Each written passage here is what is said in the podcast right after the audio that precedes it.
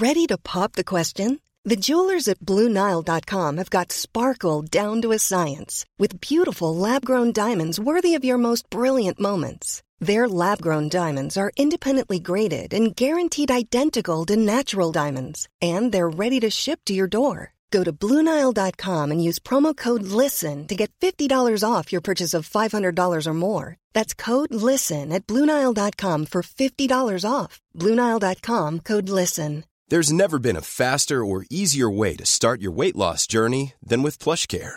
PlushCare accepts most insurance plans and gives you online access to board-certified physicians who can prescribe FDA-approved weight loss medications like Wigovi and Zepbound for those who qualify. Take charge of your health and speak with a board-certified physician about a weight loss plan that's right for you. Get started today at plushcare.com slash weight loss. That's plushcare.com slash weight loss. plushcare.com slash weight loss. Hey, it's Ryan Reynolds, and I'm here with Keith, co-star of my upcoming film, If, only in theaters May 17th. Do you want to tell people the big news?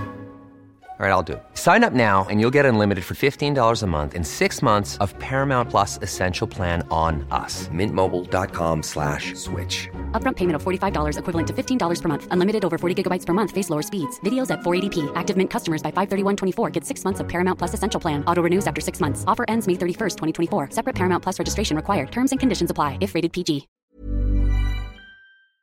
Moin moin, ihr Streuners. Ich begrüße euch zu einer weiteren Folge von den Strandstreunern. Ja. Hello Leute und welcome back zu einer weiteren Folge von unserem Podcast. Ja, wir sind wieder back to normal life und sitzen hier in vier Wänden. Das kann man so komisches sagen. Feeling. Ja. Ja, definitiv ein ganz großer Life-Changer, muss ich sagen. Ähm, ja, wir haben die Zeit echt super doll genossen in unserem Land Rover und sind, wie Sophia jetzt gesagt hat, wieder in einer Wohnung. Und auf der einen Seite ist es schon ganz schön zur Abwechslung, aber auf der anderen Seite vermissen wir auch das schöne Auto.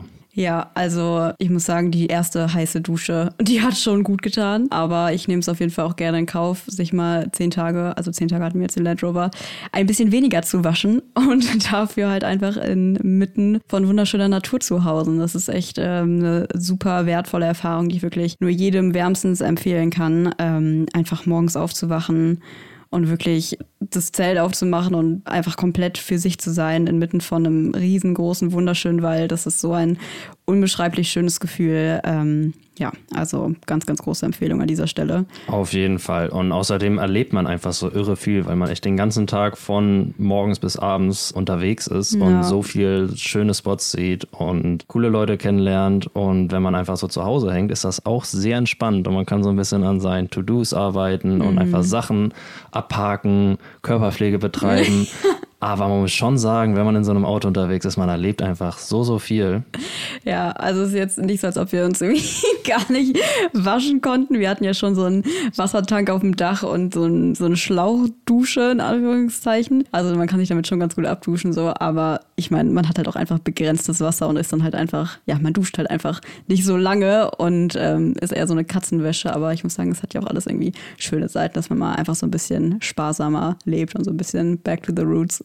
Definitiv. Mir reicht das auch voll, muss ich Ja, sagen. Aber klar, so nach einer Zeit hat man dann schon Bock, irgendwie mal so eine warme Dusche zu haben. Das ist aber irgendwie auch das Schöne. Also dadurch, wenn man mal halt so eine Abwechslung hat, dann schätzt man auch einfach mal die Dinge, die man halt sonst irgendwie so für selbstverständlich hält, einfach viel, viel mehr, wie zum Beispiel eine etwas längere, ausgiebigere Dusche oder ja, weiß auch Ja, nicht. nee, es stimmt wirklich. Und was auch ähm, interessant dran ist, man achtet halt viel mehr irgendwie auch auf seinen Verbrauch, weil klar, wir hatten so Ja. einen kleinen Tank oben auf dem Auto, aber der hatte letztendlich höchstens 25 Liter und Mhm. 25 Liter gehen schon fast mit zwei Toilettenspülungen irgendwie flöten und Ja, dem ist man sich eigentlich gar nicht so richtig Stimmt, bewusst. ja. Genau, da habe ich auch noch eine kleine funny Story. Als ich in Portugal war und in meinem Van gelebt habe, ähm, da hatte ich einen Statistikkurs und in diesem Statistikkurs sollten wir selbst halt Daten von uns erfassen, wie viel Wasser wir verbrauchen und wie viel Elektrizität wir verbrauchen. Und jeder, der schon mal irgendwie Statistik gemacht hat, weiß, dass es dann immer so um abnormale Werte in den Statistiken geht. Und da bin ich natürlich ganz stark herausgestochen, weil ich in meinem Van gelebt habe und mein Tagesverbrauch dann irgendwie so bei neun Litern lag, während irgendwelche Leute, die halt in der Wohnung wohnen und Wäsche waschen und auf to normale Toiletten gehen und so weiter, halt einen viel höheren Verbrauch haben. Und ja, somit wusste eigentlich die ganze Uni, dass ich so der Streuner aus Deutschland bin, der da irgendwo in seinem. Van lebt. Ja, mega Story. Ja, auch so eine Sache, die man mal wieder zu schätzen weiß, ein Kühlschrank, Leute. Wir hatten halt einfach nur so eine Kühlbox, die halt auf jeden Fall nicht selbst kühlt. Also es ist nicht so, dass man die irgendwie anschließt, sondern wir haben halt einfach so eine Packung Eiswürfel reingelegt. Ähm, ja, und die schmilzt ja auch relativ schnell und hatten wir einfach so eine, so eine Suppe da. Ja, ich muss sagen, es hält ganz gut kalt für zwei, drei Tage, muss man schon sagen. Aber das Nervige daran ist einfach, dass wenn das Eis schmilzt, dieses Wasser immer aus der Tüte rauskommt. Ich weiß auch nicht, warum das so ist, weil eigentlich ist diese Tüte ja dicht, aber irgendwie entweicht das Wasser immer, egal wie viele Schichten Tüten man es einwickelt. Und ja, ja das resultiert natürlich darin, dass alle ähm, Produkte einfach in diesem Wasser rumschwimmen und man dann den Käse von ganz unten rausfischt und der meistens auch so eine etwas milchig komische Farbe annimmt. Und ja, das riecht dann auch irgendwann nicht mehr so angenehm. ja, also generell kann man auch zu dem Auto nur mal sagen, also es hat auf jeden Fall seinen Zweck erfüllt, aber es ist halt einfach nicht jetzt krass ausgebaut. Das hat eigentlich hinten drin nur so drei äh, Schubladen, wo man irgendwie was reintun kann und halt so eine Kühlbox und ein Zelt auf dem Dach. Aber ja, es hat auf jeden Fall für die zehn Tage auf jeden Fall absolut seinen Zweck erfüllt. Und ähm, zu dem Auto können wir vielleicht auch noch mal ganz kurz was sagen. Ähm, Nino hat den mehr oder weniger echt zufällig gefunden und ich habe ja schon die ganze Zeit gesagt, weil wir haben die ganze Zeit schon darüber geredet, dass wir mega gerne sowas machen würden und auch gerne selber so ein Auto ausbauen würden. Und da meinte Nino auch mal so, ja, Sophia, du hast ja noch nie so richtig Vanlife gemacht. Vielleicht ähm, probierst du das Ganze erstmal aus. Und dann habe ich auch gesagt, oh, es wäre so cool, wenn wir auf Teneriffa so ein Auto hätten. Und Nino meint halt so, ja, never finden wir auf einer Insel genau so ein Auto.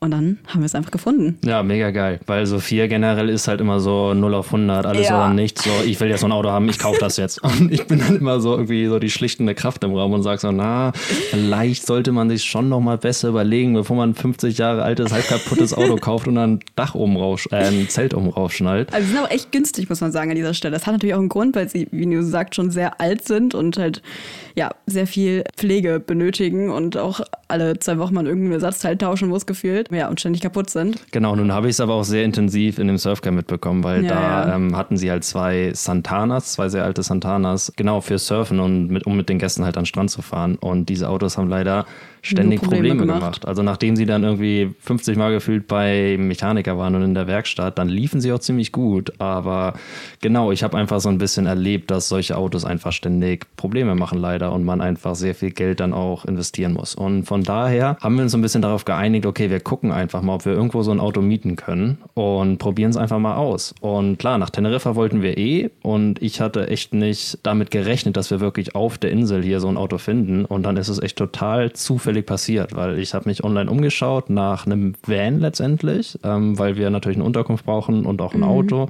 Und dann haben wir gedacht, okay, gucken wir einfach mal nach Vans. Und dann ist mir auf einmal dieser Land Rover ans Auge gesprungen. Und wir waren beide mega excited und zufällig waren auch nur noch diese zehn Tage frei. Ja, Nino fragt mich so, ja, wie lange sollen wir den mieten? Ich so, ja, einen Monat. Also, äh, so lange, wie wir halt auch vorhatten, hier zu bleiben. Aber ja, war leider nur für zehn Tage verfügbar. Aber ansonsten hätte ich auf jeden Fall auch einen Monat gefeiert in dem Auto. Auf jeden Jetzt, Fall. genau, und somit haben wir dann direkt zugeschlagen. Für alle, die es interessiert und die auch irgendwie Interesse daran haben, die Website heißt iescapa. Ähm, I mit Y und Escapa ESC apa.es. Ist eine spanische Website, auf der letztendlich Privatpersonen ihre Vans vermieten können. Und ja, ich kann das echt wärmstens empfehlen. Wir hatten eine super Erfahrung auch mit dem Vermieter. Super cooler Typ. Ja, und mega. ja, über die Website hat man dann noch eine Versicherung und so weiter. Also das ist echt eine feine Sache, muss man sagen. Mhm.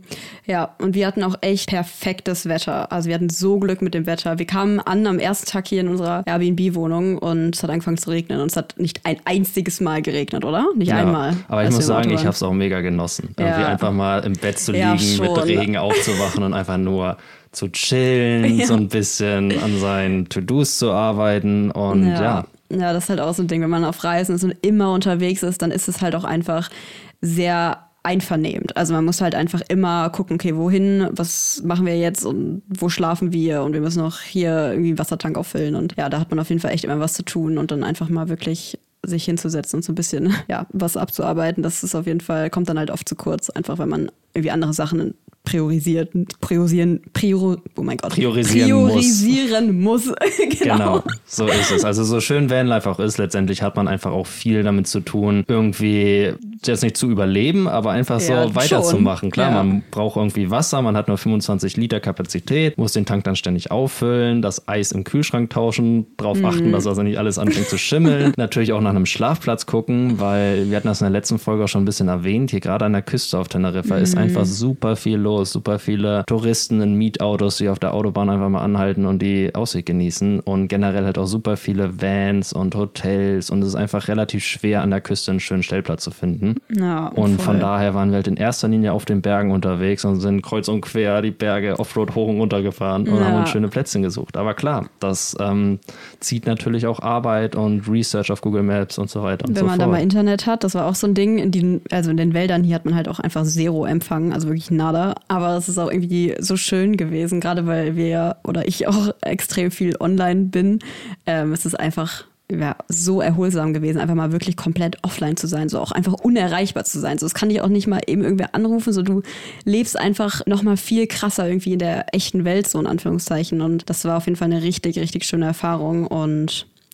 Aber Definitiv, aber klar, auf der anderen Seite sind wir natürlich auch ein bisschen darauf angewiesen, Ja. wieder Empfang zu haben. Und dann ist es auch witzig, dann sind wir irgendwie immer quer durch den Wald gefahren und Sophia hält ihr Handy irgendwie mit langen Armen aus dem Fenster und wir suchen einfach nach einem Balken LTE oder oh, hier haben wir es. Ja. Anhalten, stopp, genauso stehen bleiben.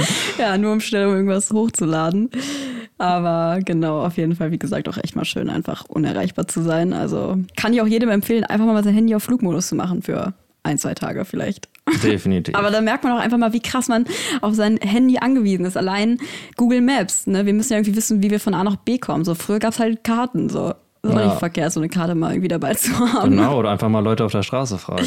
Ja, stimmt. Ja, Na. Das macht man hier generell aber auch irgendwie viel öfter, habe ich das Gefühl. Auf jeden Fall. Ja. Hier sind die Leute eh witzig drauf. Auch Ja. da in Andalusien ist mir auch mal passiert, oder es passiert häufiger. Da bin ich einfach durch Cornil gelaufen, das ist so ein kleiner Ort da. Und dann stand so eine etwas ältere Frau in der Tür und hat so gefragt, und hat mich einfach so rangerufen, ey du da, kannst du mir mal helfen? Ich will hoch zur Kirche gehen. Und ja, sie braucht halt irgendeine Person, die sie stützt und hat mich dann einfach so angesprochen. Dann bin ich mit ihr quer durch Cornil hoch den Berg zur Kirche gelaufen und sie hat mir ihre ganze Lebensgeschichte erzählt.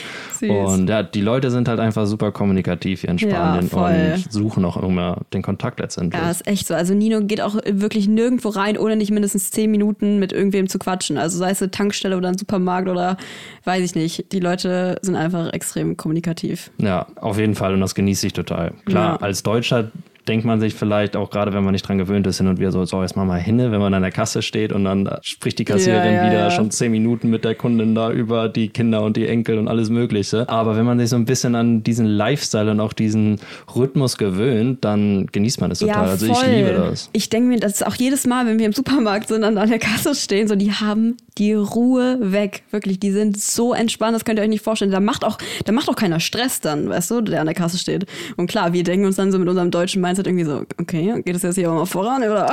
Absolut. Oder auch auf der Straße total witzig, wenn man irgendwie durch die Innenstadt fährt, dann hält ein Auto einfach mal an und schnackt Ja, dann einfach mal so fünf Minuten mit stimmt. irgendeinem Passanten. Und dann Ja. stehen da so 15 Autos dahinter, aber jedem ist das eigentlich egal und die warten dann halt. Ja, stimmt. Ey, das war auch vor ein paar Tagen erst wieder die Situation.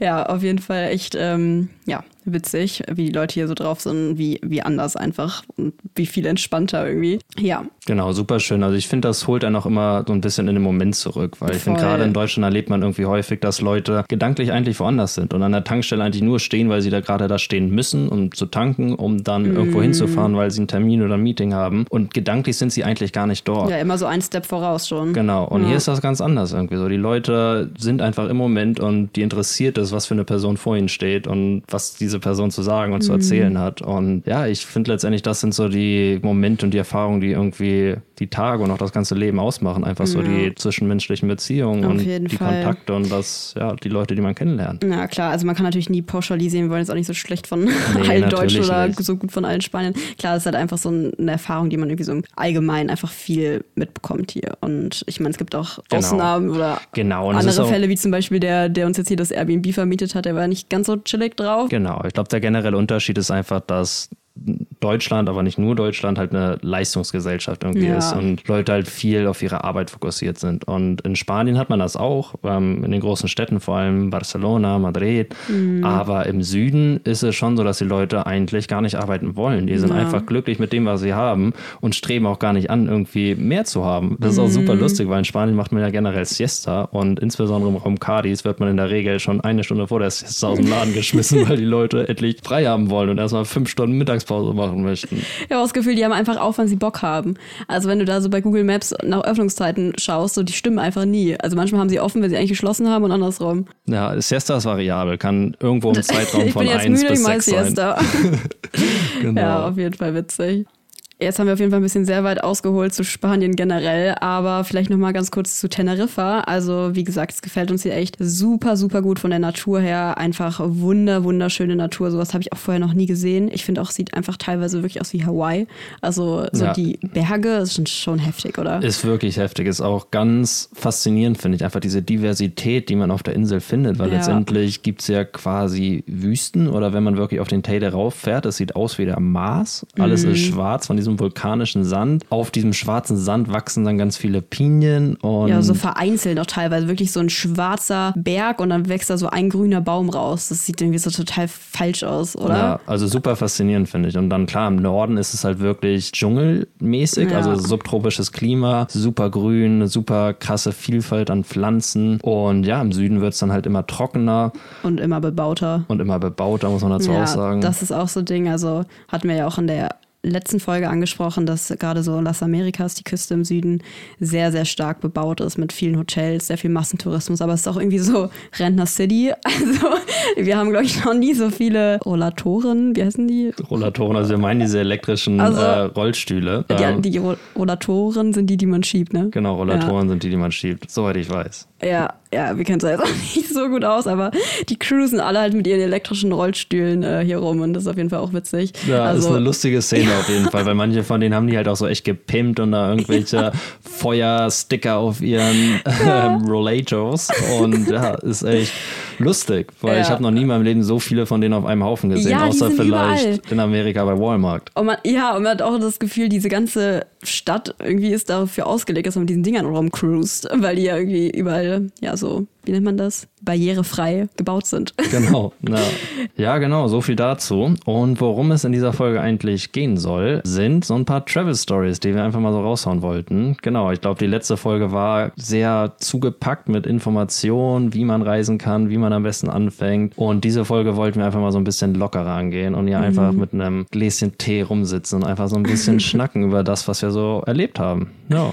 Ja, an dieser Stelle Pfefferminztee, einfach bester Tee der Welt. Ja, also Ja, so sowohl, lecker. sowohl Sophia als auch ich, wir haben echt so eine Pfefferminzteesucht. Wir trinken den ganzen Tag nur Minztee und das Yep. ist ultra geil. Ultra geil. Ja, auf jeden Fall zu unseren Stories. Also wir haben uns sowohl lustige, als auch chaotische, als auch richtige Fail-Travel-Stories rausgesucht. Also bei mir ist irgendwie alles so durchmischt. Ich muss ja sagen, ich bin ja auch grundsätzlich leider so eine etwas chaotische Travelerin. Also ich vergesse gerne meine Sachen überall und Ja, ja, Insbesondere vergisst du gern deine Ausweise oder Mein dein Handy. Reisepass oder dein Handy. Also gerade die Dinge, die wirklich Ja, wichtig sind. ich weiß. das ist schon fast ironisch, weil Sophia, also so ihren schlimm. Reisepass, sie hat so ein schönes Reisepass-Mäppchen, wo sie auch ihre Karten drin hat, also alles, was wichtig ist. Und das nimmt sie dann immer beim Check-in, muss man ja Bordkarte vorzeigen und Ausweis. Dann hat sie das in der Hand, dann läuft sie auf ihren Platz, dann steckt sie das vorne in diese kleine Ablage hinterm Sitz beim Flugzeug und wenn sie rausgeht, dann lässt sie es genau da liegen. Und das macht sie immer und immer und immer wieder. Ja, man vergisst das auch einfach über so einen Flug, dass das da drin ist. Die Dinger sollten, manchmal haben die auch so ein durchsichtiges Netz, dass man die sieht. Die sind viel besser. Aber ja, manchmal halt eben auch nicht und dann vergesse ich es leider. Genau, und das ist halt häufig problematisch, weil wenn alle Leute erstmal aus dem Flugzeug raus sind, ist es halt super schwierig, wieder ins Flugzeug Ja, du reinzukommen. darfst halt auch eigentlich nicht wieder rein, ne? Genau. Ja, aber egal, bevor wir da jetzt anfangen bei den Stories, Ja, ähm, aber wir haben es immer irgendwie geschafft. auf jeden Fall. Ja, und vor allem leider auch mein Handy, ne? Mein Handy vergesse ich einfach so häufig und ich bin einfach die, die schlechteste äh, Influencerin der Welt, wenn man es mal so sieht. So gesehen schon, ja. Naja, genau, dann soll ich mal anfangen mit der ersten Story. Ja, hau raus. Also genau, ich habe mir hier so ein paar aufgeschrieben. Und die erste ist eine Story, die wir zusammen erlebt haben. Und zwar ähm, waren wir auf den Malediven Und äh, wir haben da nicht so den klassischen äh, Resort-Malediven-Urlaub gemacht, den man vielleicht so kennt. Und wir äh, wussten auch vorher tatsächlich gar nicht, dass das auch irgendwie anders, dass es auch irgendwie anders geht.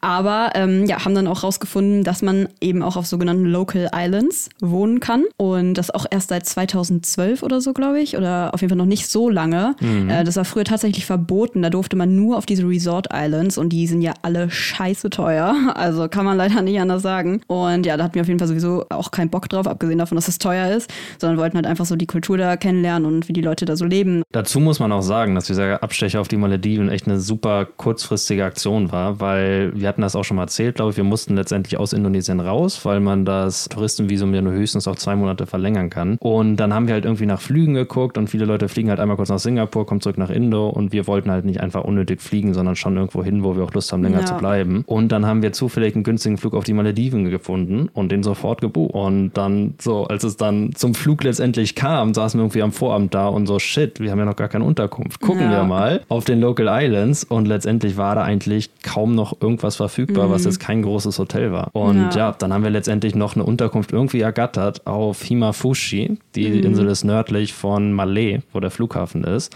Und genau, da wollten wir dann eigentlich hin. Und ja, dann standen wir auch an dem Ticketschalter und haben gesagt, dass wir nach Himafushi wollen. Und ich würde auch behaupten, Nino hat das ziemlich deutlich ausgesprochen.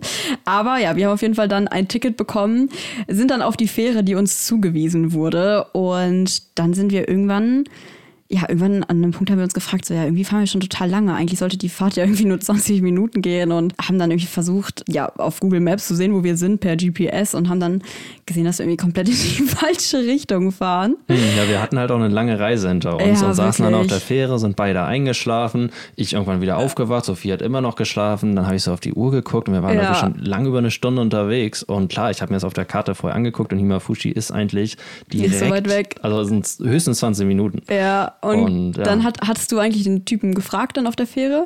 Genau. Ne? Nee, ich habe erstmal auf dem Handy geguckt, ja. auf Google Maps ja, genau, und habe hab halt gesehen, dass wir komplett lost waren. Ja. wir dachten so, hä, oh mein Gott, wo fahren wir hin? Aber die haben uns halt wirklich gesagt, hier, das ist die Fähre, auf die ihr drauf müsst. So, da, da kann man eigentlich nichts falsch verstehen. Und dann ähm, hat Nino den Fährmann, glaube ich, gefragt, wo wir hinfahren und wieso das die komplett falsche Richtung ist. Und er meinte dann, ja, wir fahren doch äh, Richtung Mafushi. Aber ja, äh, Betonung liegt auf Mafushi und nicht auf Himafushi. Also, ja, wieso heißen die auch eigentlich alle gleich? Aber ja, die Frau im Schalter hat uns auf jeden Fall falsch verstanden und uns das Ticket nach Mafushi anstatt nach Himafushi verkauft und dementsprechend sind wir dann auf der falschen Fähre gelandet. Aber, großes Aber an dieser Stelle, man muss auch dazu sagen, irgendwie war es Glück im Unglück, weil wir sind dann nicht auf Mafushi ausgestiegen, nee, doch, nicht auf Mafushi ausgestiegen, boah, jetzt komme ich schon durcheinander mit den ganzen Fushis hier, sondern sind dann noch weitergefahren bis Guraidu, so heißt sie, glaube ich, ne? Ja, ich weiß auch ja. nicht genau, wie man es ausspricht, ja. aber ungefähr Auf so. Auf jeden schreibt man es so. und ähm, genau, weil wir nämlich gehört hatten, dass Mafushi nicht so schön sein soll und dann dachten wir uns, ja, versuchen wir einfach mal unser Glück und fahren auch eine Insel weiter mit der Fähre und sind dann auf Guraidu ausgestiegen und da kam auch dann echt direkt Typ uns entgegen und meinte, also er hat uns direkt gesehen, dass wir halt voll lost waren. Wir standen da mit unseren Sachen, hatten nicht mal Internet, also... Ja, es war schon witzig, weil wir auch die einzigen Passagiere waren, die auf dieser Insel ausgestiegen sind und das war wirklich eine super kleine Insel und wir sind halt ausgestiegen, riesen Boardbags, zwei riesen Rucksäcke und standen da einfach so komplett rum wie abgesetzt und nicht abgeholt ja. und wussten halt gar nicht wohin. Komplett und lost. Hingen dann irgendwie da mit dem Handy, beide kein Empfang, Internet hatten wir eh nicht und wir so, ja, hm, was machen wir jetzt? Ja. Und dann kam da direkt schon so ein super netter Local auf uns zu, mhm. der uns ja so ein bisschen geholfen hat. Also der wollte in dem Fall irgendwie uns gar nichts verkaufen oder so, sondern einfach uns helfen. Der hat uns halt gesehen, hat gesehen, dass wir so ein bisschen lost sind und nicht so richtig wissen, wohin. Und dann meinte er halt direkt, ja, ich teile euch meinen Hotspot, ihr könnt gerne Internet haben, ja, guckt gerne so nach lieb. Unterkünften, aber letztendlich, ich kenne die ganze Insel, ich habe hier eine Tauchschule und ich kann euch so ein paar Spots zeigen. Hier direkt am Hafen hat halt mhm. mein Kollege irgendwie eine Unterkunft, der hat bestimmt ein Zimmer frei für euch. Und genau, wir dachten halt, wir so, hm, er will uns bestimmt noch irgendwas verkaufen ja, oder ja, so. Genau. Und haben dann halt erst mal am Handy geguckt und irgendwann dachte ich so, ja, scheiß drauf, wir gucken uns das jetzt einfach mal an, der ist irgendwie mega korrekt. Ja. Und ja, das war letztendlich eine super coole Unterkunft eigentlich. Ne? Ja, auf jeden Fall. Und ja, das war echt ein mega cooler Spot generell. Also echt direkt am Hafen, direkt am Wasser. Es war super schön, super wenig los auch auf der Insel. Also wir waren, glaube ich, die einzigen Touristen da gefühlt. Und dann war es nämlich so, dass wir sogar, das war, glaube ich, alles relativ neu, also diese Unterkunft. Und die haben, glaube ich, auch, also so Aktivitäten angeboten, sage ich mal, die man buchen kann. Ähm, zum Beispiel ein Candlelight Dinner. und dann haben sie uns gefragt, ob wir ja Bock hätten auf ein Candlelight Dinner for free am Strand und ja, dafür, dafür von machen wir dir einfach ein paar Fotos und ja, das war es dann irgendwie so, äh, ja, gerne. Also Candlelight Dinner for free. Sagen wir nicht nein zu. Ja, es war, ja, es war ein witziger Start irgendwie in den ganzen Malediven-Trip, weil wir einfach ja. auf einer Insel gelandet sind, wo wir eigentlich nicht hin wollten, dann irgendwie in dieser Unterkunft waren, uns direkt so ein Candlelight Dinner for free angeboten wurde und ja, mhm. aber es war lustig, auch wenn es kein Candlelight Dinner war letztendlich. Ne? Stimmt, das war, äh, da habe ich auch noch, das findet ihr in meinem Malediven-Highlight, eine Story von gemacht. Das war ein Table Light Dinner. wir hatten gar keine Candles, aber es war auf jeden Fall, also um Gottes Willen, wir wollen uns über nichts beschweren. Es war ein mega, mega leckeres Essen und wie gesagt, wirklich for free. Und ich dachte so, ja, ich habe ja schon öfter Shootings gemacht so und ich dachte, das wird bestimmt voll anstrengend. Die sind bestimmt die ganze Zeit damit beschäftigt, uns abzulichten und jetzt nochmal hier in die Kamera gucken. Die haben ungelogen ein Video gemacht, wie wir zum Tisch gegangen sind, zwei Fotos und dann waren die weg. Und dann haben die auch wirklich, als hätten, hätten wir das so gebucht und dafür bezahlt, so, das war voll der gute Service. Und dann kamen die noch so zu uns und haben uns nachgeschenkt und so. Also sowas wir halt gar nicht erwartet haben, irgendwie zu erleben auf den Malediven, weil wir, wie gesagt, überhaupt gar nicht ähm, irgendwie im Sinn hatten, da irgendwie jetzt Luxusurlaub zu machen oder so, aber sowas ist ja schon eher Luxus, würde ich behaupten. Auf jeden Fall. Und ja, ich war halt auch erstmal so ein bisschen überfordert, was ziehe ich jetzt überhaupt an? Ich habe nur ja. Boardshots dabei und Tanktops irgendwie. Und ich glaube, das ist halt eher, die wollen so ein bisschen halt ein anderes Publikum anziehen. Und ja, dann habe ich irgendwie noch ein Hemd über meine Boardshots angezogen. Und ja, ich glaube, letztendlich hat es denen aber gepasst. Und wie Sophia schon gesagt hat, waren die dann super zuvorkommen, super lieb, haben uns irgendwie fünf Gänge aufgetischt. Und ja, du hattest Hummer. Ich ne? hatte Hummer zum Beispiel. Ja, ich hatte was Vegetarisches. Ja, ja mega mega lecker. Ja, das äh, zu dieser Story. Dann Möchtest du deine nächste Story erzählen? Ja, ähm, ich bin ja nicht so organisiert wie Sophia und habe keine Stichpunkte, aber ich erzähle einfach mal irgendwas. Was ich in der ersten Folge nicht erzählt habe, was ich irgendwie nochmal raushauen wollte, ist so eine kleine Story, die während der Woche passiert ist in Andalusien, als Sophia und ich uns kennengelernt haben. Genau, ich habe ja erzählt, dass das Surfcamp da zwei Santanas hatte und den ein Santana, den haben sie ganz neu sich zugelegt für die neue Saison. Super schickes Auto, und, aber ich war halt noch nicht so richtig gewohnt ans Auto und kannte noch nicht so die, die Eigenheit Qualitäten und die Macken, die es hat. Und genau das war dann am zweiten Tag, glaube ich. Da waren die Surfbedingungen nicht so richtig gut. Von daher haben wir uns entschieden, Surfskaten zu gehen. Und ja, ich habe alle Leute in dieses Auto eingeladen, die ganzen Creator, alle Skateboards, Schoner und alles, was man so braucht. Bin dann losgefahren vom Camp und dann fährt man erstmal so ein paar kleine Hinterwege lang und dann fährt man einen kleinen Berg runter. Und an diesem Berg stand wir, mein Auto. Ganz kurz, wir saßen alle mit drin. genau, Auto, alle ne? saßen also, mit drin. Also ja, Auto randvoll mit Leuten. Mannschaft. Ein Haufen Skateboards, ein Haufen Schoner und ich habe dann halt an diesem Berg angehalten, weil ich noch schnell mein eigenes Skateboard aus meinem Auto holen wollte. Klar, Auto angehalten, Gang raus, Handbremse rein, wie man das halt so macht, wollte jetzt den Motor nicht direkt ausmachen und dachte mir schon so, hm, ich weiß ja nicht, altes Auto, Handbremse, hält die das? Ja, ich denke mal schon. Ich muss ja nur einen Meter aus dem Auto springen, zu meinem Auto, Skateboard schnappen und wieder reingehen. Das passt schon. Okay, ziehe die Handbremse, mach die Tür auf, gehe raus, öffne die Tür meines Autos und schiel so zurück. Während ich gerade mein Skateboard vom Beifahrersitz greife, sehe ich, wie der Reifen sich langsam anfängt zu drehen. Also das Auto fängt an zu rollen an diesem Berg. Und man muss sagen, hinter diesem Berg kommt halt die Straße ja. und hinter dieser Straße geht es einfach steil bergab ins Wasser. und ich sehe einfach nur, wie dieses Auto anfängt zu rollen.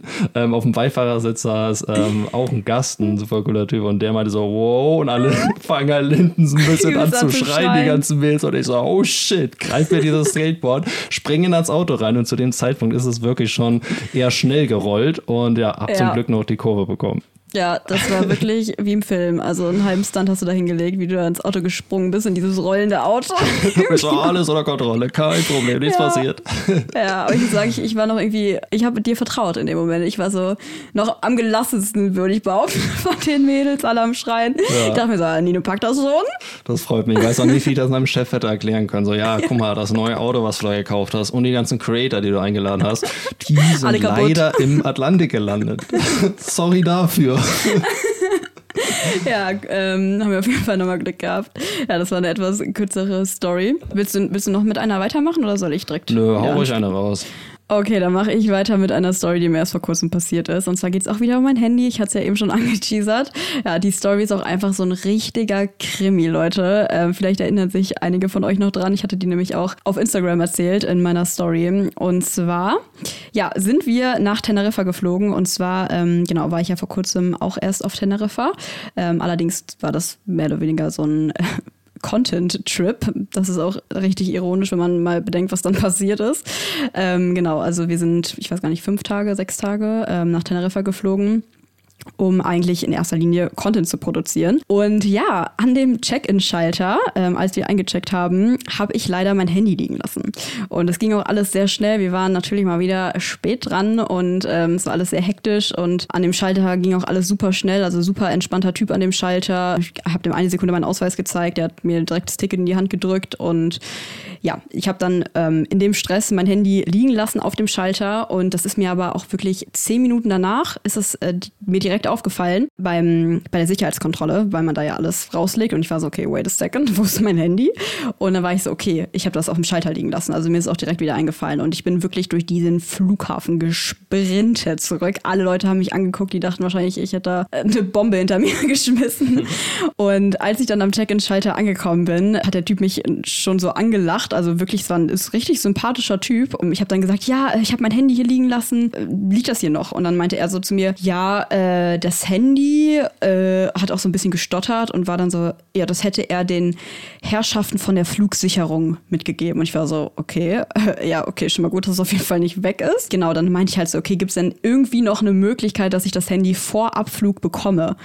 Und dann hat er gesagt, ja, äh, weiß er jetzt nicht. Ähm, er würde alles in seiner Macht Stehende versuchen, dass mir das Handy irgendwie noch zum Gate gebracht wird. Hat mir aber auch ausdrücklich gesagt, dass ich zum Gate gehen soll, weil es, wie gesagt, alles sehr, sehr knapp war. Und ähm, meinte dann, falls es nicht mehr gebracht wer äh, werden kann rechtzeitig, dass es auf jeden Fall bei Lost and Found abgegeben wird von den Herrschaften, denen er das Handy ausgehändigt hat, angeblich. Und wie gesagt, das Ganze war eigentlich eine Content-Reise. Also ich war schon mehr oder weniger äh, auf mein Handy Handy angewiesen, beziehungsweise es wäre schon gut gewesen, wenn ich es dabei gehabt hätte. Ja, aber wie gesagt, aber erstmal leichter, dass es auf jeden Fall nicht weg ist und bin dann auch wie er, ah nee, gar nicht, das Wichtigste habe ich vergessen, oh mein Gott.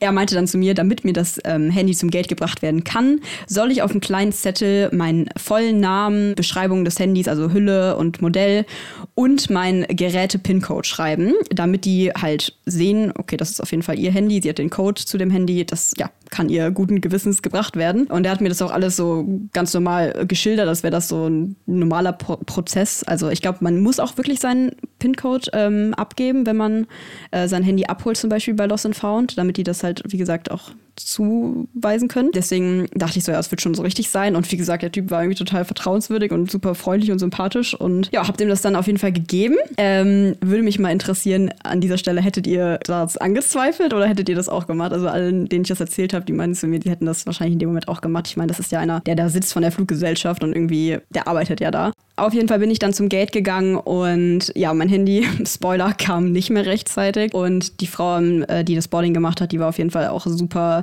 lieb und hat echt noch bis zur letzten Sekunde mit uns gewartet, ähm, dass das Handy irgendwie noch rechtzeitig gebracht wird. Aber sie wusste da jetzt auch nicht, wen sie da anrufen soll und sie fand das auch alles irgendwie so ein bisschen, ja, sie meinte auch, sie wüsste jetzt nicht, wer, wer dafür zuständig ist, so ein Handy zum Gate zu bringen. Und ja, auf jeden Fall, ähm, genau, bin ich in den Flieger gestiegen ohne Handy und dachte mir auch, also ich habe es alles total mit Humor genommen und dachte mir so, ja, irgendwie lustig, dass ich jetzt auf eine Content-Reise fliege ohne Handy und dachte mir auch, so wird bestimmt mal eine ganz entspannte Zeit ohne Handy und habe ja die Kamera dabei und kann ja trotzdem irgendwie Content machen. Und genau, saß dann im Flieger und hatte im Flieger natürlich auch keinen Empfang, logischerweise. Und als wir dann angekommen sind und ich mein MacBook aufgemacht habe und die Mail gesehen habe, dass meine Apple-ID geändert wurde, ja, beziehungsweise gehackt wurde, war dann auch ganz schnell klar, dass der Typ mein Handy sehr wahrscheinlich nicht abgegeben hat, sondern behalten hat und mit den Daten halt mein Handy gehackt hat, beziehungsweise meine Apple-ID. Und ja, damit kann er das Handy natürlich auch zurücksetzen und gebrauchbar machen, also verkaufen. Und ansonsten ist das ja alles sehr, sehr gut geschützt bei Apple, äh, muss man ja echt sagen. Aber dadurch, dass er halt meinen Code hatte, also wir nehmen an, dass er das war und das ist auch alles schon bei der Polizei aufgegeben tatsächlich und die kümmern sich tatsächlich auch echt gut darum. Also da wird auf jeden Fall ermittelt. Ja, schon eine krasse Story. Ich frage mich auch, was dieser Typ für einen Gameplan hatte, weil ich meine, der hätte ja auch einfach, es hätte ja auch passieren können, dass Sophie jetzt nicht zurückkommt für ihr Handy. Also es wirkt mhm. ja wirklich so, als macht er das nicht zum ersten Mal gemacht und als ja. hätte er echt einen genauen Plan gehabt, was er dir erzählt. Also hätte ich auch einfach mhm. sagen können, nee, ich habe ja kein Handy gesehen und das Handy behalten können. Aber er wusste, er braucht deinen PIN um das Handy zurücksetzen zu können, um es dann zu verkaufen. Ja, ja, der hat vor allem auch alles in der richtigen Reihenfolge gemacht. Das große Problem an der Sache ist so, also mein Handy ist mir ziemlich egal. Also klar hat das auch einen Wert, aber was einen viel größeren Wert hat, sind meine Daten und meine Cloud. Und in meiner Cloud habe ich halt alle meine Videos, also wirklich alles.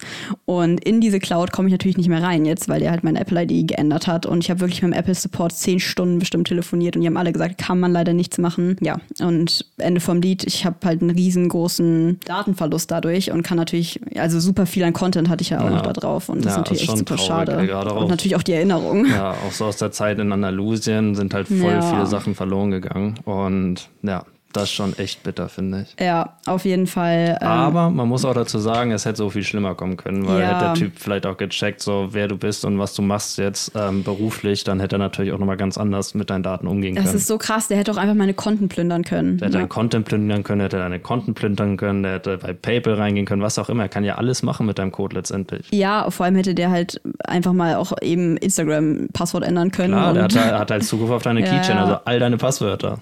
Ich glaube aber, dass er tatsächlich wirklich direkt äh, das Handy straight zurückgesetzt hat. Ja, und klar, hätte er das gemacht, dann wäre es natürlich äh, so strafrechtlich gesehen echt nochmal eine krassere Nummer. Ja, auf jeden Fall. Also wirklich einfach Glück im Unglück gehabt und ja, ich habe versucht, mit der ganzen, also die ganze Sache einfach abzuhaken, mich nicht drüber zu ärgern. Also wie gesagt, das was Einzige, was mich wirklich ärgert, sind halt einfach meine ganzen Fotos und Videos, die ich verloren habe. Aber ja, machst du nichts, ne? Ja, Schon eine krasse Story. Ey, ja, ich bin vor allem mal gespannt, wie die ausgeht, ob die den halt kriegen. Weil ja. ganz ehrlich, es gibt doch keinen dümmeren Ort, um was zu klauen, als am Arbeitsplatz. So, es ist halt ein Anruf bei der Fluggesellschaft, hat die ja. Polizei mir halt auch gesagt. Und mhm. ähm, da muss man auch echt sagen, die waren echt super hilfsbereit, super cool und meinen direkt so, ja, wir rufen einfach mal an und fragen nach, wer da gearbeitet hat um die Uhrzeit. Und dann muss der sich halt erstmal, äh, muss er erst, klar, der kann natürlich sagen, war ich nicht, aber. Ja, ich bin auch gespannt, weil klar, ist jetzt nicht so, dass er einfach irgendwas eingesteckt hat, was da rumlag, sondern er hat ja, wirklich gesagt, okay, ich habe das Handy ja, genommen, ja. ich habe das weitergegeben und mhm.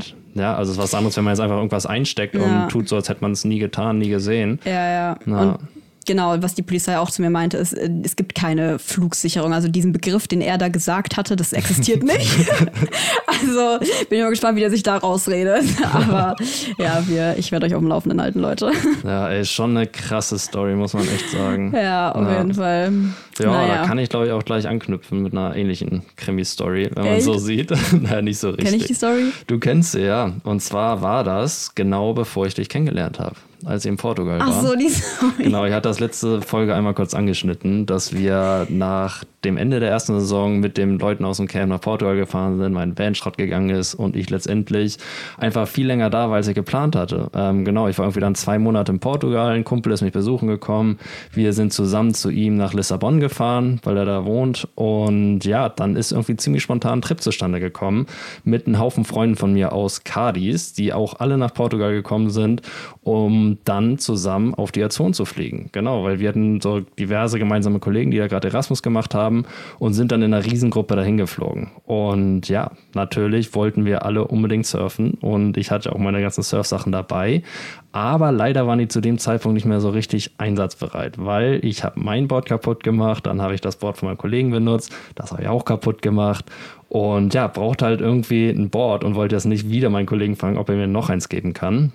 Und genau, deswegen haben wir auf den Azoren irgendwie nach einer Möglichkeit gesucht, ein Board für mich zu klären und ein Auto zu mieten. Und keiner von uns hatte irgendwie eine Kreditkarte, mit der wir ein Auto mieten können. Deswegen haben wir halt probiert, über Kontakte von Kontakten ähm, privat ein Auto zu mieten. Und ja, ein Kollege hat uns dann auch eine Nummer gegeben, weil sein Bruder hat ein Bed and Breakfast auf der Insel und der hat uns dann die Nummer von einem Bekannten von ihm gegeben. Und im Nachhinein haben wir auch so ein bisschen rausgefunden, dass der eigentlich so ein bisschen der ein shady Typ der Insel ist, der Türsteher bei den Clubs ist ist und ja, nicht so richtig der coole Typ. Und genau, der hatte auch eine Surfschule und meinte, ja, kein Problem, ihr könnt gerne ein Auto von mir haben.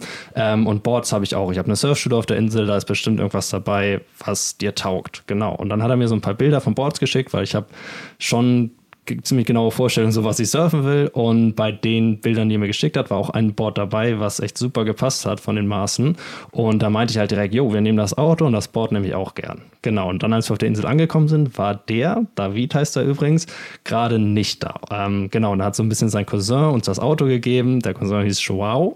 Und Joao hat uns dann auch mit zu der Surfschule genommen, um das Board zu holen. Und dazu muss man sagen, Joao ist eher so ein ziemlich verplanter Typ, der nicht so richtig wusste, was abging und ja, einfach eine sehr witzige Persönlichkeit war irgendwie. Und der hatte halt gar keinen Plan, wo die Boards in dieser Surfschule sind. Und letztendlich waren wir dann spät nachts irgendwie da in dieser Surfschule und haben gesucht und gesucht und einfach nichts gefunden. Da waren nur Snapboards, also in der Mitte zerbrochene Boards und Big Wave Guns und Longboards, aber kein Board, was ich irgendwie hätte surfen können, bis ich dann irgendwann eins gefunden habe, was so ungefähr meinen Vorstellungen gesprochen hat, aber halt schon super alt war. Also das war gelb wie die Sonne, sage ich mal. Und für alle, die surfen, wissen, dass Boards halt irgendwie mit der Zeit von der Sonne gelb werden und dadurch halt auch immer zerbrechlicher. Ähm, aber letztendlich meinte er einfach, okay, ich nehme das Board mit, bevor ich gar nichts habe, einfach so ein bisschen als Backup. Genau, habe das Board mitgenommen, habe auch noch ähm, ein Deposit dagelassen, falls irgendwas mit dem Board passiert. Wie viel war das nochmal? Das war auch nicht wenig, ne? Nee, also ich habe das Board halt für eine Woche gemietet, plus Deposit, also das Deposit waren irgendwie 70 Euro oder so. so. Plus Rental habe ich irgendwie 140 Euro für das Board bezahlt, mhm. was eigentlich höchstens 80 Euro wert war. Ja, ja. Klar, auf einer Insel ist es auch nochmal ein bisschen anders, aber letztendlich war es echt eine dumme Aktion in dem Moment war es mir so ein bisschen egal, weil ich halt schon voll lang unterwegs war und einfach irgendein Board jetzt einfach mitnehmen wollte, weil wir halt auch irgendwie Stunden in dieser Surfschule gesucht haben. Meinte ich einfach so, komm, ich nehme das jetzt mit und gut ist. Genau, habe das Board mitgenommen. Dann bei der ersten Surf-Session, ja, war schon so ein bisschen wobbly, da so ein bisschen unter meinen Füßen vibriert und ich dachte so, uff, ob das mal durchhält. Ja, und zweite Surf-Session sah es dann auch ganz anders aus, weil ja, das war halt Peak Winter Season und da sind echt richtig krasse Wellen reingekracht. Und ja, dann ist das Board gesnappt mal wieder, in der Mitte durchgebrochen. Drei Boards in zwei Wochen kaputt gemacht. Und ja, dann dachte ich halt so, shit, ey, was mache ich jetzt? Und meine Kollegen meinte so, meinten noch so, ey, schick ihm doch mal ein Foto, sag ihm, dass das Board kaputt gegangen ist. Der gibt dir bestimmt Geld wieder. Ich meine, du hast doch ein Deposit da gelassen, du hast eine Woche Rental bezahlt und hast das Board nur zwei, zwei Tage benutzt. Also Für an ein sich, Board, was eigentlich viel weniger wert ist. Genau, also meinten die so, an sich müsstest du ja Geld wiederbekommen. Und ich so, ja, okay, schicke ich dem mal ein Foto, schick dem halt so ein Foto von dem kaputten Board. Und der Typ rastet sofort aus und ruft mich hundertmal an. Ich bin erstmal noch so rangegangen und meint halt direkt so, okay, du musst mir jetzt 400 Euro zahlen, in, also insgesamt 400 Euro auf den Preis, den ich bezahlt habe, musste ich dann nochmal 250 Euro oder so raufzahlen. Und ich meinte halt so in aller Ruhe so, ja, sorry, mache ich auf jeden Fall nicht. Ich habe dir ehrlich gesagt schon viel zu viel Geld für dieses Board gezahlt und würde jetzt ungern noch irgendwas dafür ausgeben. Und so, nein, nein, nein, ich komme also auf die Insel, du wirst das dein Leben lang bereuen. Also hat halt wirklich angefangen, mich zu bedrohen. Und ja, ich bin eigentlich ein ziemlich ruhiger Typ und ähm, raste in solchen Situationen nicht aus oder so. Und habe dann einfach so reagiert, guck mal, ich habe keinen Bock irgendwie auf diesen Stress. Das ist total lächerlich ehrlich, ich habe dir eine Deposit gezahlt, die kannst du gerne behalten und jetzt lass mich in Ruhe. Ich will meine Zeit auf der Insel genießen. Was eigentlich auch schon viel zu viel Geld gewesen wäre. Auf jeden Fall und habe halt einfach aufgelegt. Klar, Problem war natürlich noch, dass wir ja auch das Auto von ihm hatten. Und ja, und es ist halt auch wirklich eine kleine Insel. Ich meine, eine Insel auf den Azoren, ähm, da wohnen auch nicht so viele Menschen. Und wer so ein bisschen Portugal und auch so ein bisschen Rural Portugal kennt. Das ist einfach wie Wilder Westen. Das da. ist einfach wie Wilder ja. Westen. Und die Leute sind auch alle so ein bisschen verschlossen Osten so, das sind harte Fischer und die gucken auch alle so ein bisschen grimmig. Also ist auf jeden Fall eine andere Stimmung als in Spanien. Und das war halt so ein bisschen der Vibe, sage ich mal. Okay, und dazu kam, dass ich jetzt einfach angefangen habe, diesen Typen zu ignorieren, weil ich einfach keinen Stress mehr haben wollte. Aber dann hat der angefangen, halt alle Leute auf der Insel zu terrorisieren. Hat erstmal ähm, den Kollegen von meinem Freund angerufen, der uns halt den Kontakt vermittelt hat, hat den verrückt gemacht. Dann hat uns mein Kollege auf einmal verrückt gemacht, weil der angefangen hat, den zu bedrohen. Und da kamen einfach so viele Sachen zusammen. Und ich habe einfach immer wieder gesagt, ey, was wollt ihr eigentlich von mir? Ich habe doch viel zu viel Geld gezahlt. Vor wegen so einem unnötigen Board Genau, ich bin hier der Geschädigte. ja, ist echt so. Und das war einfach so eine blöde und lächerliche Situation, dass ich einfach gesagt habe: so komm, wir machen uns den Stress nicht mehr, scheiß drauf, wir genießen jetzt einfach unsere Zeit. Am letzten Tag geben wir das Auto ab und gut ist. Handys ausgemacht, sind schön in die Wildnis da gefahren, haben Camping-Equipment mitgenommen, alle Sachen in dieses Auto geworfen und sind ein paar Tage campen gefahren. Und ja, dazu muss man sagen, das war echt ein winziges Auto, so ein grüner Suzuki, super witzige Karre. Knall, also Giftgrün, wirklich. Da Ja. gibt es so geile Bilder von. Ja, echt mega lustig. Und das Auto haben wir halt voll geknallt mit drei Surfboards, mit Camping-Equipment, mit vier Leuten drin. Also wirklich randvoll. Und genau, sind dann mit Campen gefahren.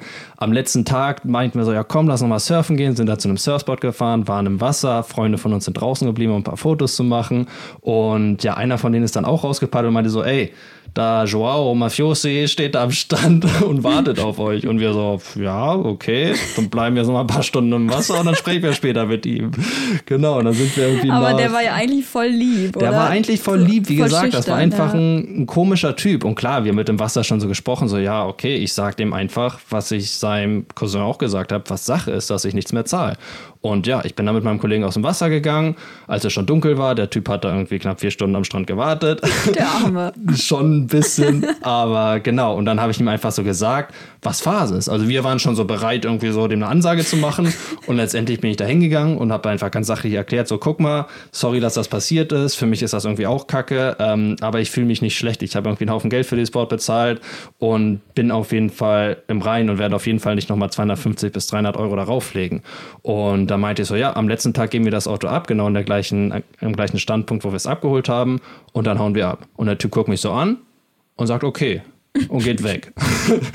und ich gucke so meinen Kollegen an und so, ja, nice, dann hat ja alles bestens geklappt, ey, geile Sache. Alle Sachen wieder ins Auto und dann sind wir so in den Ort da gefahren, um shoppen zu gehen, halt zum Supermarkt. Und ja, auf der Insel gibt es auch nicht so viele Supermärkte. Und dann standen wir so ein bisschen nach dem Shoppen verplant da rum, haben alle irgendwie so einen Eistee getrunken und dann fährt auf einmal Joao vorbei. Und wir so, hm, das ist doch Joao. Und dann meinte ich so, ja komm, eine kleine Insel, gibt's nur ein paar Supermärkte, scheißegal, das ist bestimmt nichts. Ja, dann sind wir losgefahren, wollten zu der Wohnung von einem Kollegen fahren und mein Kumpel saß hinten und man muss dazu sagen, Alberto heißt er, ist auch echt so ein Typ, der immer Paranoia hat. also den können wir deswegen nicht so richtig ernst nehmen. Und er meinte so, ey, ey, ey, irgendjemand verfolgt uns. Und wir so, Alberto, Alter, das nervt nicht. Nee, nee, nee, wirklich, der verfolgt uns schon die ganze Zeit. Und wir alle so, ey, komm, jetzt nerv nicht. Und ähm, dann hat er aber gesagt, okay, der ist wirklich hinter uns. Und dann meinte ich so zu meinem Freund, der gefahren ist, ja komm, bieg doch einfach mal rechts ab. Biegt mein Freund rechts ab, Auto folgt uns. Wir so, ah, okay, vielleicht folgt er uns, ey, sondern bieg mal links ab. Biegen wir links ab, Auto biegt auch links ab. Und genau, diese Straße war dann aber eine Sackgasse. Das heißt, wir sind bis zum Ende gefahren. Mein Kumpel hat umgedreht, dieses Auto fährt hinter uns und auf einmal schlägt das Auto auf und rammt uns. Also fährt wirklich in uns rein. Und wir bleiben halt stehen so, wow, shit. Und dann steigen da irgendwie drei Leute aus, die wir vorher noch nie gesehen haben. Wirklich so richtig große Brecher. Also sahen schon so ein bisschen Mafia-mäßig Aber ganz kurz an dieser aus. Stelle, wie dumm ist es bitte, sein eigenes Auto Ja. zu rammen oder es fahren zu lassen? Das war von vorne bis hinten war das von denen einfach komplett dumm. Also dann steigen diese drei Leute da auf, kommen zu uns, reißen die Tür auf und schreien uns an, erstmal auf Portugiesisch, dann auf Englisch, so, give me the fucking money, give me the fucking money. Ich so, wow, wow, Alter, was geht ab? was für ein Geld? Und der Typ, der konnte halt nicht wirklich mit uns kommunizieren, der hat einfach immer nur geschrien, geschrien, geschrien und dann läuft er auf einmal wieder zurück zu seinem Auto und wir so, oh shit, Alter, was holt der denn jetzt da raus? Hat aber sein Handy geholt. Wir dachten, er holt da irgendeinen Baseballschläger oder so raus, kommt dann beim Handy und meinte so, I'm gonna call the police. Und ich habe dann irgendwie so geschaltet in dem Moment so, ja, nee, warte, ich rufe die Polizei an. Nehme so mein Handy und so, ja, warte, ich rufe an, okay? Und dann habe ich ihm so ins Gesicht geguckt und so, oh, wow, wow, no, no, let's talk, let's talk. Also letztendlich wollte er doch nicht, dass ich die Polizei rufe, weil klar, letztendlich hatten wir keinen Vertrag, weder fürs Auto noch fürs Board. Also letztendlich war überhaupt nichts los. Und dann hat er aber irgendwie Pa- Panik bekommen, ist zum Auto zurückgegangen. Ich meinte zu meinen Freunden so, komm, ich laufe jetzt schnell zur Wohnung von meinem Kumpel, hol das Snapboard, wir geben ihm das, schmeißen alle Sachen aus dem Auto und lassen einfach die Sachen hier liegen, wie sie sind. Und ja, das haben wir dann auch so gemacht. Ich bin schnell weggelaufen. Meine Freunde haben angefangen, alle Sachen aus diesem Auto zu reißen. Wie ich auch gesagt habe, war das halt eine Menge Zeug. Das haben wir einfach auf die Straße geschmissen, das Auto einfach da so stehen lassen, das Board ins Auto geworfen und sind dann quasi, haben dann angefangen wegzugehen. Und die drei Leute, die halt so ein bisschen sketchy aussahen, die sind halt weggefahren, als ich meinte, ich rufe die Polizei. Und da stand nur noch Joao. Und Joao hat mir halt so im Gesicht angekommen, hm, na, ich weiß ja nicht. Und der war halt auch im Kontakt mit seinem Cousin und hat die ganze Zeit mal so, ey, der will mit der reden, hat die ganze Zeit auf Lautsprecher. Ich so, ey, ich will nichts von dem hören. Nimm einfach deine Sachen und lass mich in Frieden. Und ja, dann haben meine Freunde ihr Mietauto geholt, haben uns abgeholt, wir haben die ganzen Sachen da reingeschmissen und das Auto war halt so voll, dass ich nicht mehr reingepasst habe und mein Kollege auch nicht. Dann meinten wir so, komm, wir laufen, die Wohnung ist eh um die Ecke und ihr fahrt mit dem Zeug dahin. Alles gut. Wir laufen schon mal los und meine Freunde haben halt noch einen Moment gewartet, um zu gucken, was so passiert und haben halt gesehen, Joao hat halt sofort angerufen und meinte, ey, die laufen gerade in der Parallelstraße zur Uni, holt sie euch. Und dann haben die halt voll Panik geschoben, sind zu uns gefahren, haben uns dann doch irgendwie eingeladen, weil die meinten, ey, die haben hier gerade die halbe Insel angerufen angerufen, die sind hinter euch her. Und sind wir so alle ins Auto, sind verrückt. losgefahren. Dann sind wieder zwei Autos aufgetaucht, die uns verfolgt haben. Und dann haben wir echt eine Verfolgungsjagd da über die Insel geschoben. Also sind wirklich mit Vollspeed durch die Stadt gefahren, in ein Parkhaus rein, aus dem Parkhaus wieder raus. Sind einfach eine Weile rumgefahren, bis wir diese Leute abgeschüttelt haben. Haben das Auto dann in einem Parkhaus stehen lassen und es bei meinem Kumpel versteckt. Und das hört sich jetzt vielleicht nicht so krass an, aber es ist einfach dieser... Das hört sich übelst krass Also an. einfach dieser so, Vibe auf der Insel, weil es halt wirklich eine kleine Insel ist und die Leute eh alle so ein bisschen grimmig gucken. Wir hatten einfach die ganze Zeit Paranoia, so jeder kennt jeden, die sind hinter uns her, wir müssen hier schleunigst weg. Und ja, zum Glück ist diese ganze Geschichte an dem Vortag von unserem Abflug passiert. Das heißt, wir waren eh nicht mehr so lange da und ja, sind dann schnell geflüchtet. Und Wo kam jetzt so nochmal das andere Auto her? Das andere Auto, das hatten Freunde von mir gemietet. Man muss dazu so. sagen, wir waren echt eine Gruppe von 13 oder 14 Leuten, hatten irgendwie drei, vier Leute, die wir alle kannten, die da studiert haben. Und bei denen haben wir so verteilt gewohnt. Mal bei dem auf der Couch, mal bei denen auf der Couch. Aber letztendlich ist es eine kleine Insel und alle haben auch nah aneinander gewohnt. Mhm. Und genau, die anderen hatten halt ein, ein richtiges Mietauto und nicht so Mhm. einen illegalen grünen Suzuki wie wir. Ja, auch wie dumm an dieser Stelle nochmal, dass der eine dir gedroht hat, die Polizei zu rufen. Du so, warte mal, ich rufe gleich die Polizei. Also so dumm von dem, dir mit was zu drohen, was ja eigentlich eher ein Grund ist. Also damit kannst du ihm ja drohen.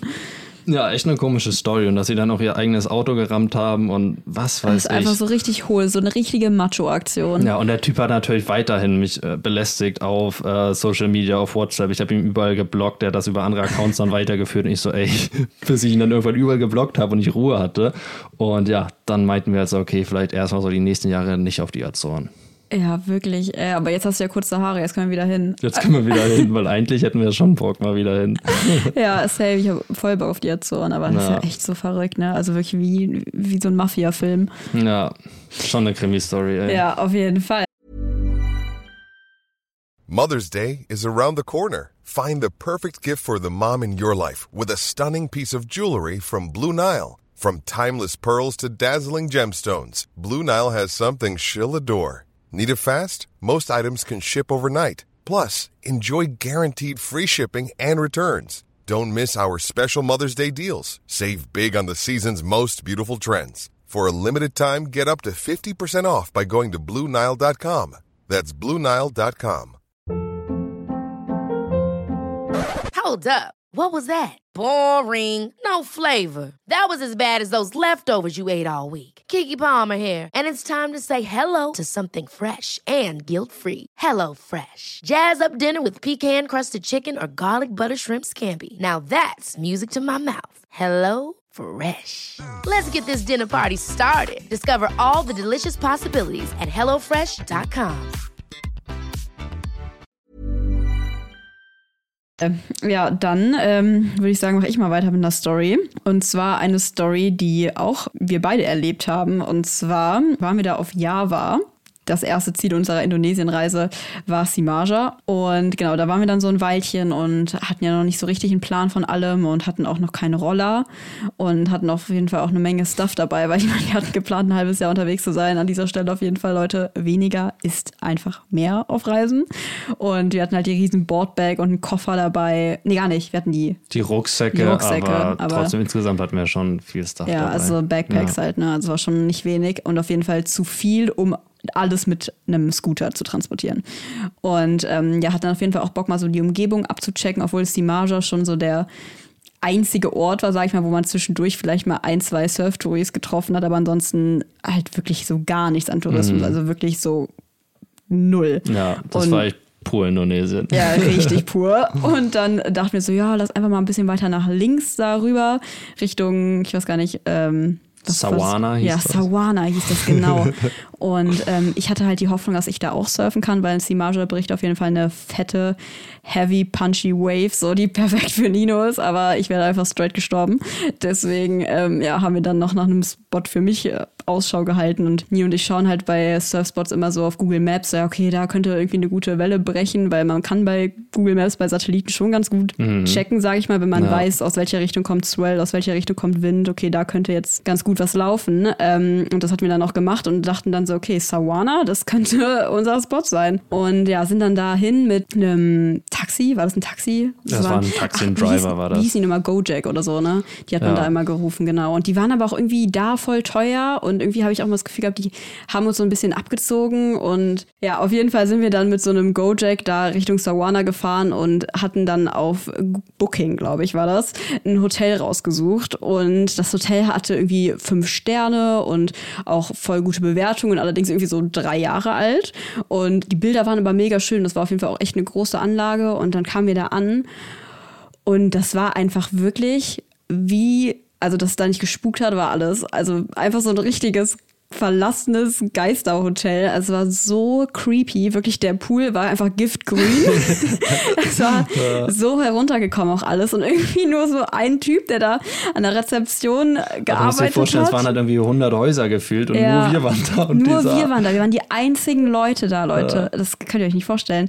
Und der Typ, als, also, als wir da ankamen und halt einchecken wollten bei der Rezeption, war da so ein alter Opi, der da irgendwie so zwischendurch mal war, aber zwischendurch auch mal nicht. So, ich weiß auch nicht, ob der da so richtig gearbeitet hat. Und es sah auch irgendwie so aus, als hätte er sich einfach so da hingesetzt und keine Ahnung, hat uns auch irgendwie einfach nur so, ähm, ich habe dem einfach nur so mein Handy ins Gesicht gehalten, so ja, hier Booking, Buchung und dann hat er uns einen Schlüssel gegeben und fertig.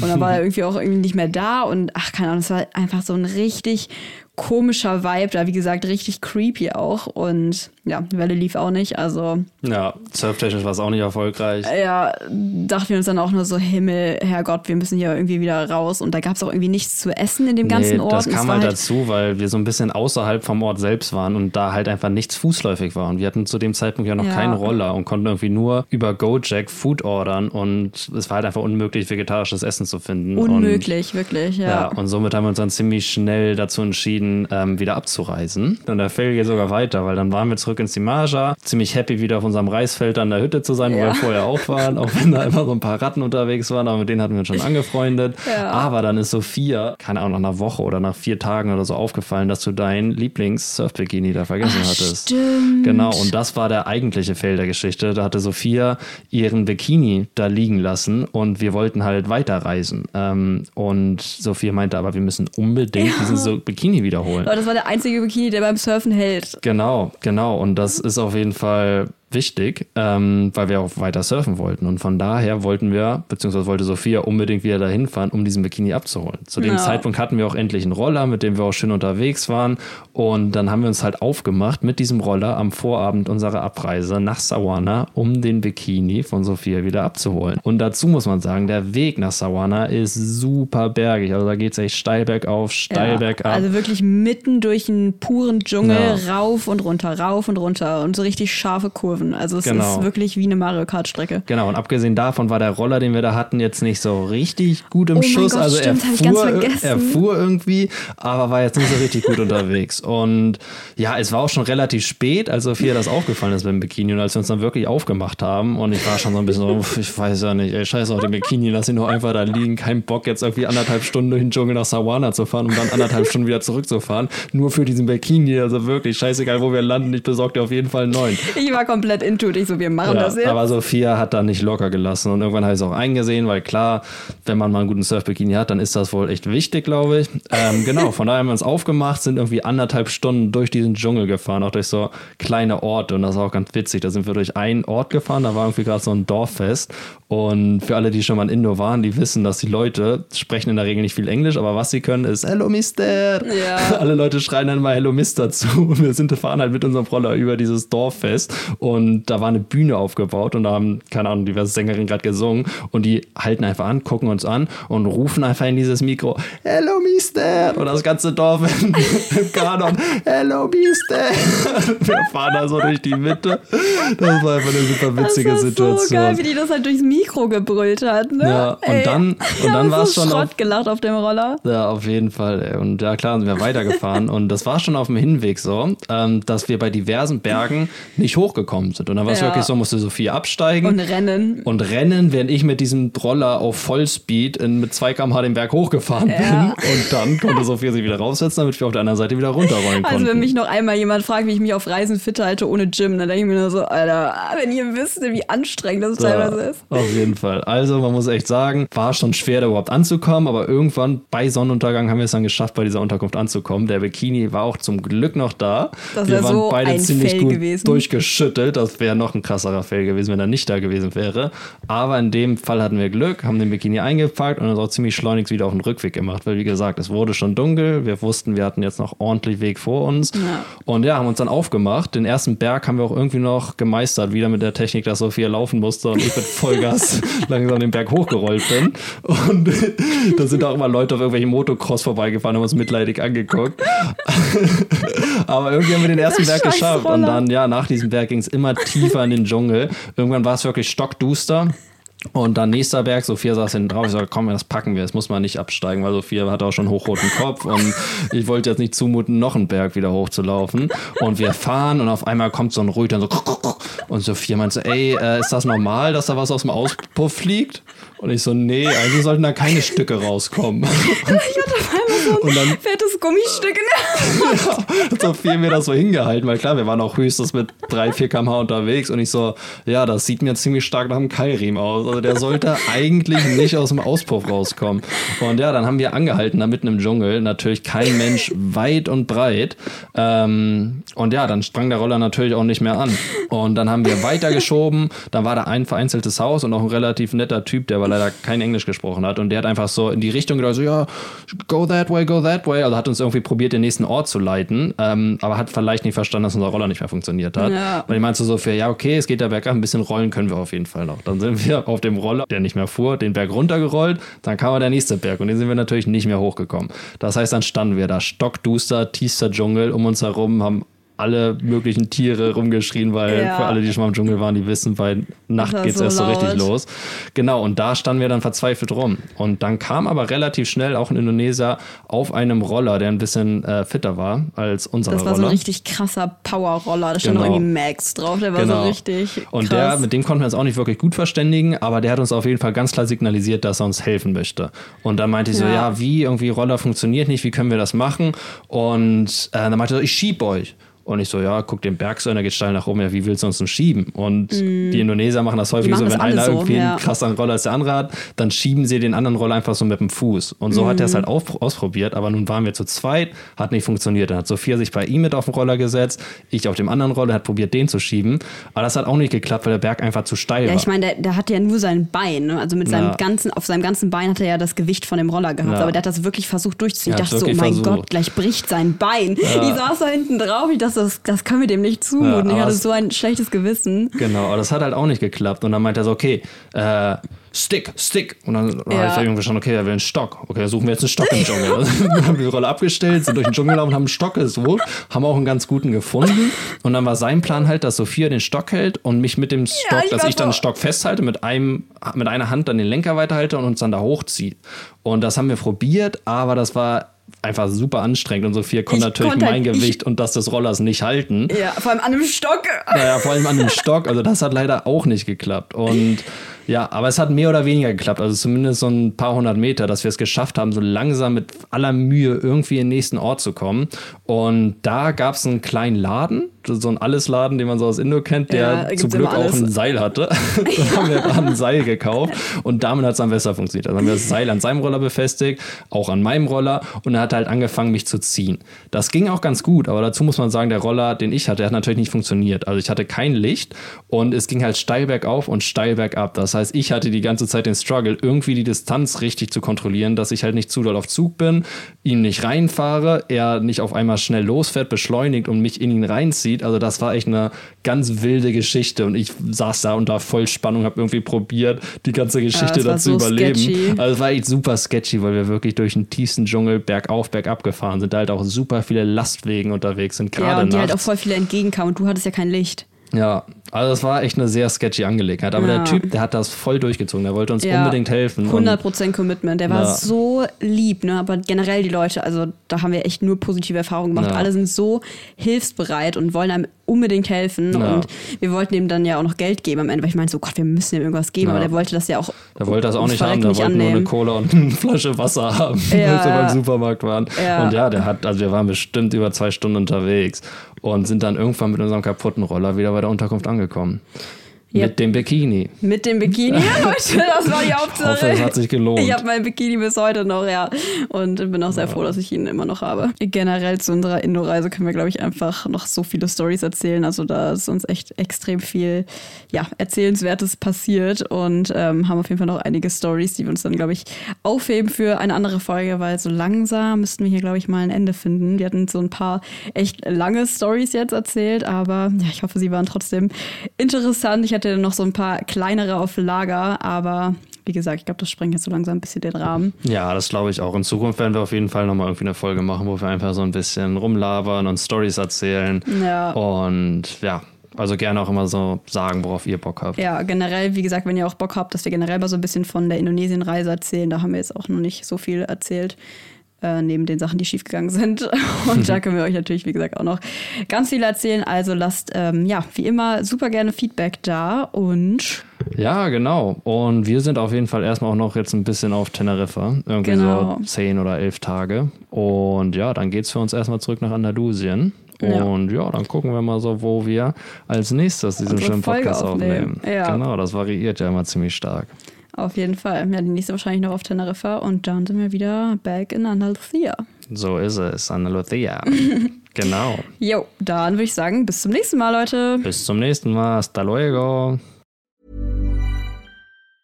Planning for your next trip?